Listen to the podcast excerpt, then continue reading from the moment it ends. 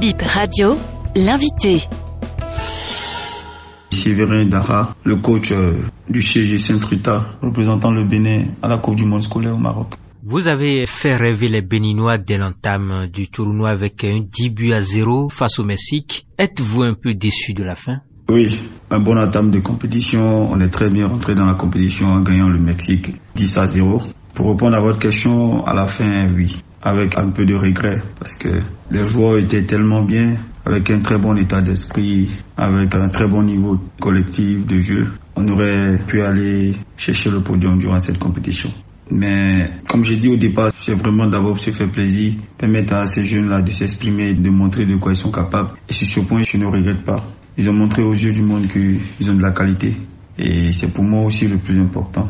Parce qu'à cette compétition, aujourd'hui, là où nous sommes, toutes les nations qui ont participé ont vu en nous des jeunes très talentueux, ont vu en nous une équipe très belle, une équipe disciplinée. Et je pense qu'au-delà des médailles qu'on aurait pu gagner, on a gagné quand même le cœur des uns et des autres. Qu'est-ce qui n'a pas marché face à la France? Oui, en cas de finale contre la France, qui n'a pas marché, je dirais, en premier mi-temps, il nous a manqué un tout petit peu de maîtrise parce qu'on a eu en face de nous une équipe qui est restée très bas et qui essayait de procéder seulement qu'en attaque rapide.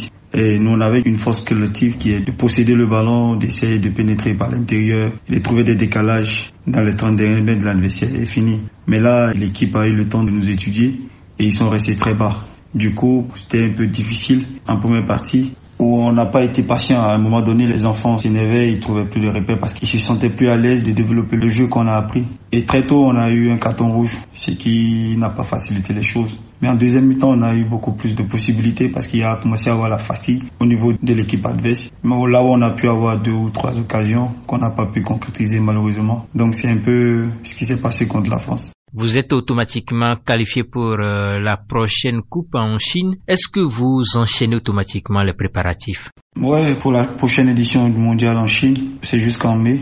On a encore pas mal de temps. On a le temps de préparer. Les enfants, on doit les laisser se reposer, récupérer un peu parce que on a participé à une compétition qui regroupait autant de nations et qu'on devait finir en moins d'une semaine. Donc chaque jour, il y avait des matchs à jouer, il y avait peu de temps à récupérer. Donc là, ils ont vraiment besoin de récupérer le temps sur le plan émotionnel, physique et tout. Je pense qu'on va les laisser se reposer, profiter vraiment de tout ce qu'ils ont eu à avoir ici, tout ce qu'ils ont vécu ici, avec le proche, avec la famille.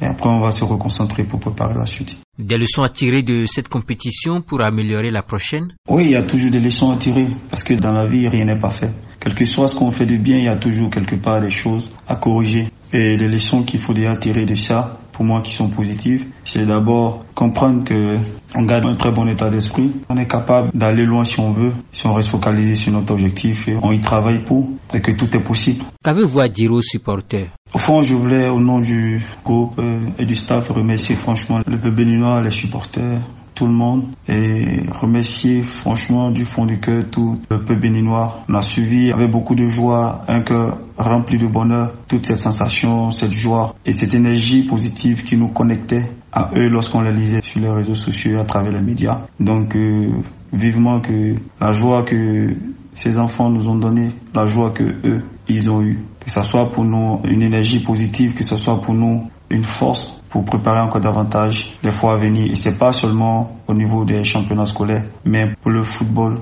béninois et aussi le sport béninois. Parce qu'aujourd'hui, sur le plan international, le sport béninois vit à tous les niveaux, que ce soit le foot, que ce soit le basket, que ce soit le handball, que ce soit le volley, que ce soit l'athlétisme, le sport béninois vit. Et c'est de très bon augure. J'aimerais demander à tout un chacun d'être encore un peu patient et de laisser les choses venir. Parce qu'ici, on a eu à rencontrer d'autres pays, mais quand on leur raconte un peu ce qui se fait au Bénin, ils sont épatés, ils sont émus. Donc, euh, ce n'est qu'au bout de tous ces efforts qu'on pourra récolter les fruits. Je ne saurais finir aussi sans parler du projet des classes sportives. Un projet où je pense que nous devons tous nous serrer les coudes, serrer les mains pour conduire et accompagner ce projet qui permet à nos jeunes dans les lycées et collèges de pouvoir apprendre à jouer au football, de pouvoir apprendre à courir, à faire de l'athlétisme, de pouvoir apprendre à jouer au volley, de pouvoir apprendre à jouer au basket. C'est un projet qui est tellement bien que je pense qu'il faut qu'on accompagne ce projet qui est mis en place par l'État du Bénin à travers le ministère des Sports.